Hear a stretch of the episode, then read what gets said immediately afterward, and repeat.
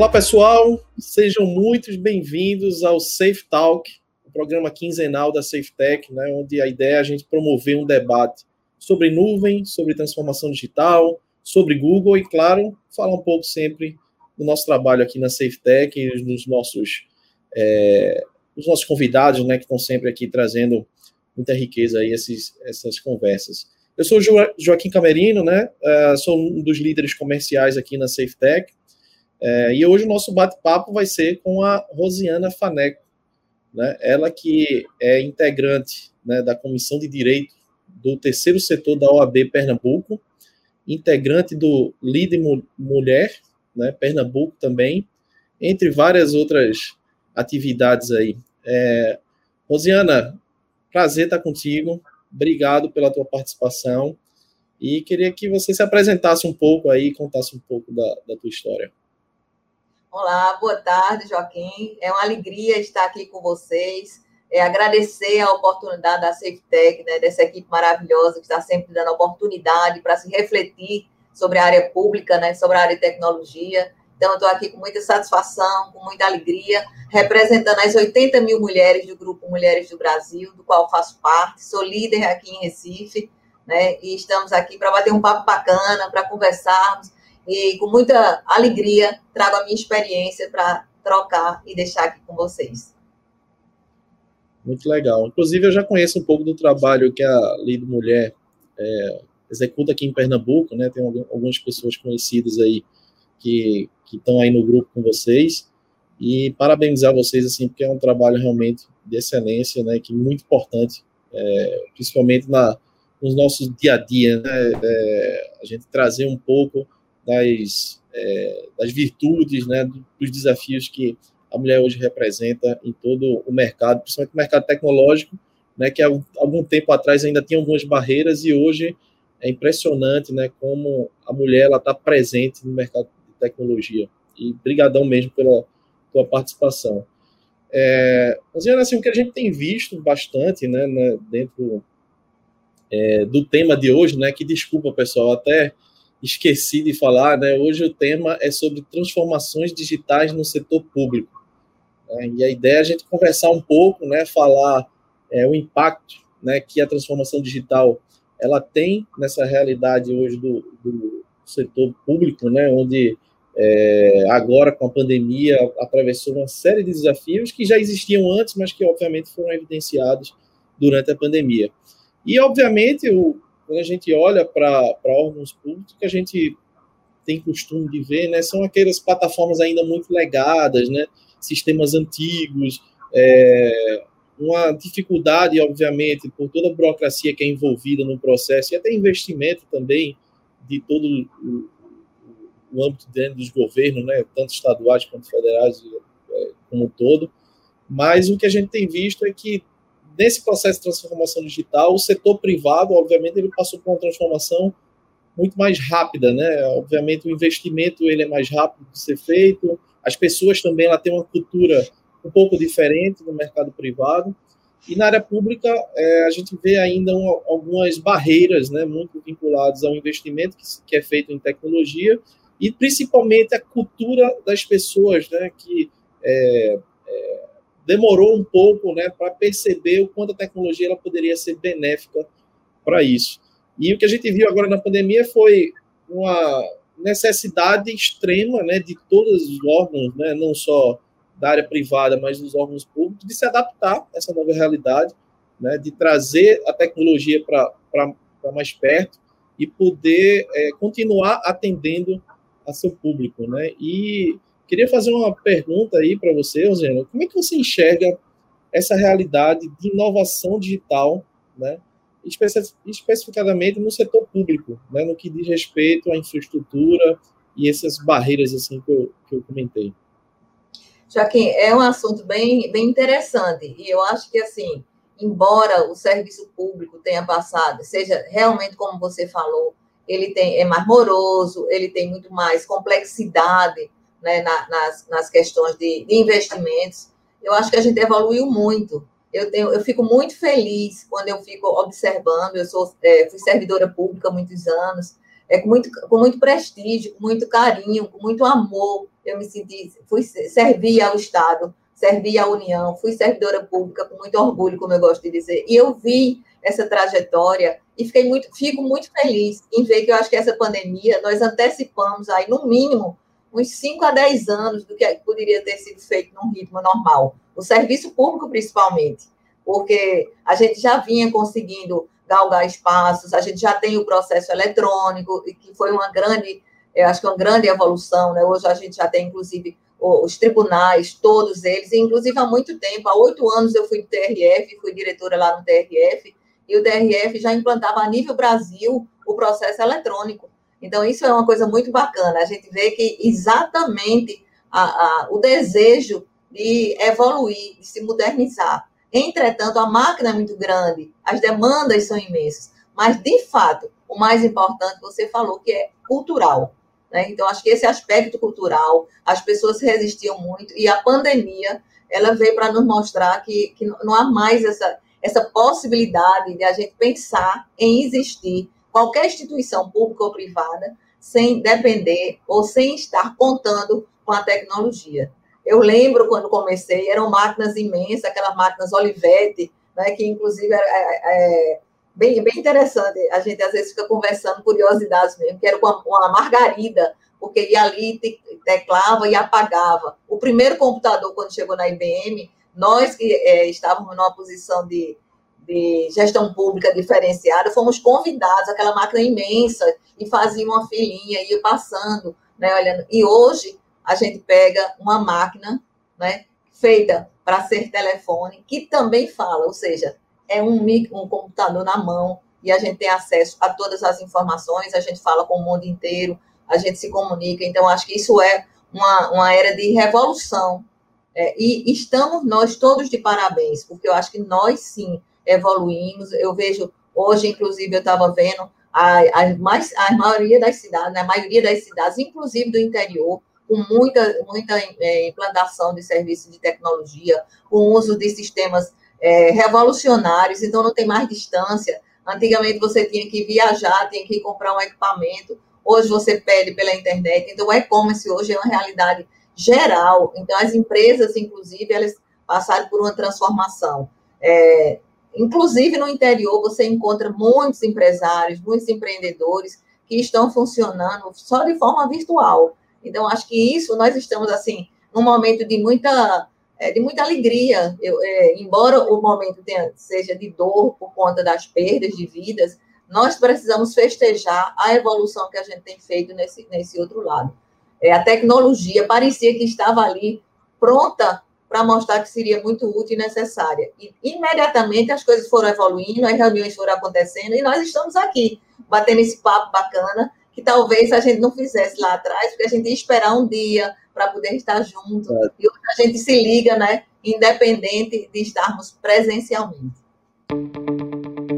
Verdade. Eu acho que uma coisa que você falou aí, que é a questão cultural, ela realmente tem um impacto muito forte. E o que a gente realmente busca muito nos projetos que a SafeTech realiza, né? É, não é simplesmente entregar a tecnologia, né? É, até porque, se você olhar, por exemplo, as pessoas na vida pessoal, elas estão muito mais transformadas, né? As pessoas, por exemplo, elas se comunicam muito mais rápido em redes sociais, né? Ninguém mais é, manda um e-mail, por exemplo, com anexos, né? Como a gente ainda vê é, bastante na vida corporativa, né? Aqueles anexos pesados lá. O pessoal hoje compartilha, né? Manda na, no WhatsApp, é, manda uma foto hoje, numa rede social. Né? Oi?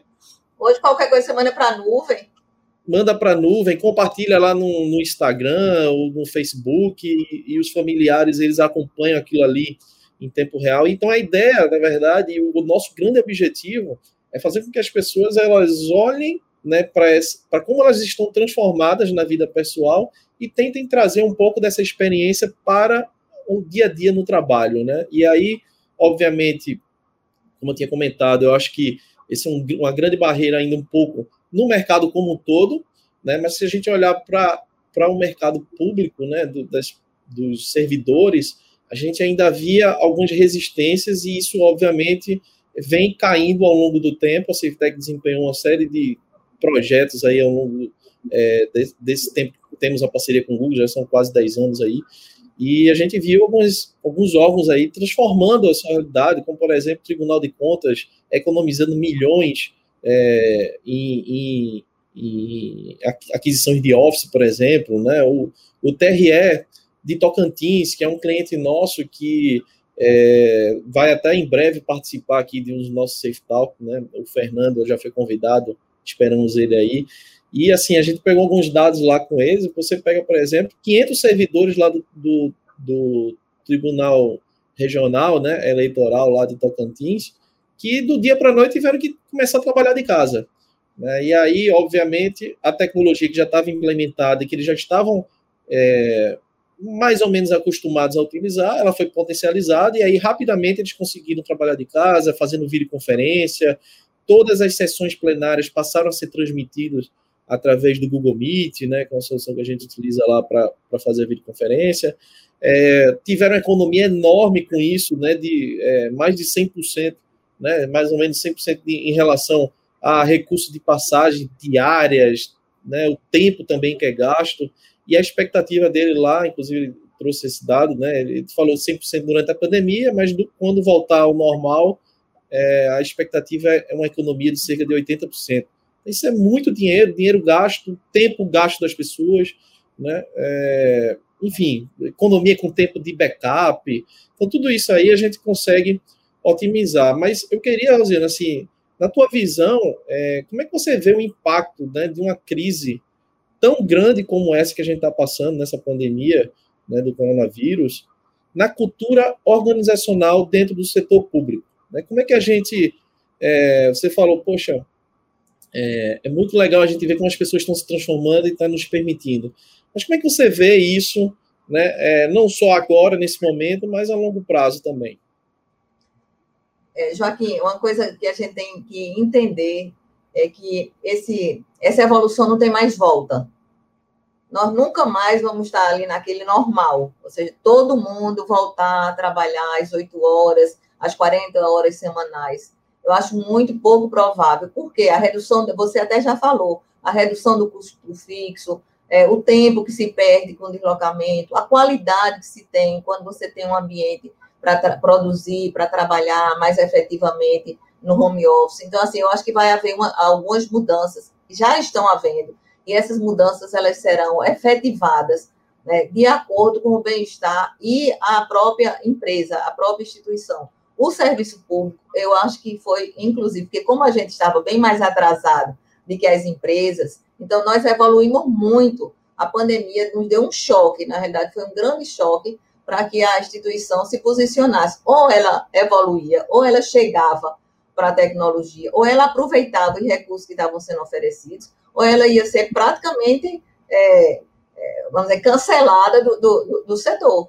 Então, acho que foi uma coisa meio que amadureceu ali no carbureto, mas a, a tecnologia, ela também foi muito humanizada, ela, ela precisa ter esse olhar, essa forma de, de entender as necessidades, inclusive é, considerando as dificuldades de idade, de faixa etária, né? A gente tem muito servidor público que não tinha esse hábito, que não utilizava as mídias sociais, então foram muita, muito, muitos programas de qualificação, inclusive vocês, inclusive, ajudaram muito né, nesse processo. Então, essa, essa disponibilidade de oferta, de serviços, onde você ia entendendo quais eram as, as habilidades que precisavam desenvolver, eu acho que neste momento que a gente vive é um momento de muita satisfação, porque a gente está vendo que houve uma evolução, principalmente no nosso país, que a gente ainda estava lá atrás. E isso fez com que também a gente estimulasse, que era uma coisa que a gente sempre desejou, que outras, é, outras pessoas estimulassem para a profissão. Então, as mulheres, que a gente tinha uma demanda grande, inclusive aqui em Recife, nós já vínhamos trabalhando através do Grupo Mulheres do Brasil, nós temos um comitê que chama-se Mundo Digital. E uma das dificuldades nossas era estimular, estimular que meninas elas decidissem por cursos que pudessem ser utilizados na área de tecnologia. Trabalhamos, inclusive, isso seriamente é, lá atrás, há dois, três anos, e hoje a gente já consegue entender que isso, nós vamos ter uma resposta muito diferente. Com certeza, uma, da, uma das grandes, um dos grandes benefícios foi poder estimular né, não só o jovem em, é, em, geral, mas principalmente as meninas, porque existe ainda poucas mulheres né, com muita qualificação na área de tecnologia. Né? Embora a gente tenha destaques muito especiais, mas a gente ainda tem que avançar muito né, do ponto de vista de formar mulheres para essa área de tecnologia. Voltando para o serviço público, eu acho que nós estamos de parabéns. Os tribunais todos de, de, de Pernambuco estão bem, eles evoluíram, eles estão exatamente é, num processo que a gente acha que está no caminho certo. Se você perguntar, tá ok, tá ótimo, não, mas eu acho que assim, houve uma evolução. É, a Prefeitura de Recife lançou, inclusive, agora, tem uma área de, de inovação, de tecnologia. É, você vê é, secretarias fazendo hackathon, você vê movimento, a linguagem. Então, assim, já há uma sensação de que a tecnologia é, foi acolhida pelo serviço público, foi entendida como uma coisa necessária e que a gente não pode mais se separar. Então, acho que essa barreira cultural, ela foi vencida e agora é só a gente aperfeiçoar e buscar as boas práticas para que a gente possa disseminar. É, isso é verdade, assim, inclusive tem um, alguns clientes assim que a gente tem o maior orgulho, né, do da dedicação que as pessoas tiveram para se adaptar a essa nova realidade, né, é, ministérios públicos do Rio Grande do Norte, Paraíba, né, passando por esse processo, Tribunal de Justiça da Amazônia, em meio à pandemia, em meio de toda aquela confusão que a gente é, observa de longe, né, é, que está acontecendo lá no Amazonas, e é um, um projeto assim de muito sucesso. Né? É, hoje, por exemplo, eu estava até lendo uma, algumas notícias lá deles recentes. O pessoal está fazendo até o atendimento público que antes era presencial. Então existem hoje salas fixas numa videoconferência que a pessoa entra lá como se ele estivesse entrando numa sala, né? E tem atendente, obviamente, que faz aquele controle ali para o juiz e o juiz continua fazendo esses atendimentos. Né? Então, muito legal como a gente consegue entregar com a tecnologia. As pessoas que estão, cada um nas suas casas, editando seus documentos, como se tivesse um do lado da outra ali, falando, né, todo mundo digitando, vendo, construindo aquilo ali juntos. Então, é, é um, assim, é um orgulho muito grande que nós temos, né, de poder contribuir com isso, afinal de contas, a maioria dessas empresas tem um atendimento muito forte ao público, né, às pessoas. É, peguei até um, um, dado aqui interessante.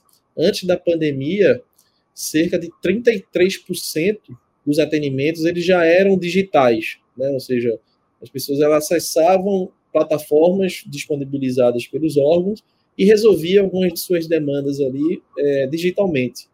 Né? Agora, durante a pandemia, obviamente, isso teve que ser transformado rapidamente para poder que a máquina não parasse. Né? E hoje já está mais ou menos 62%. Né?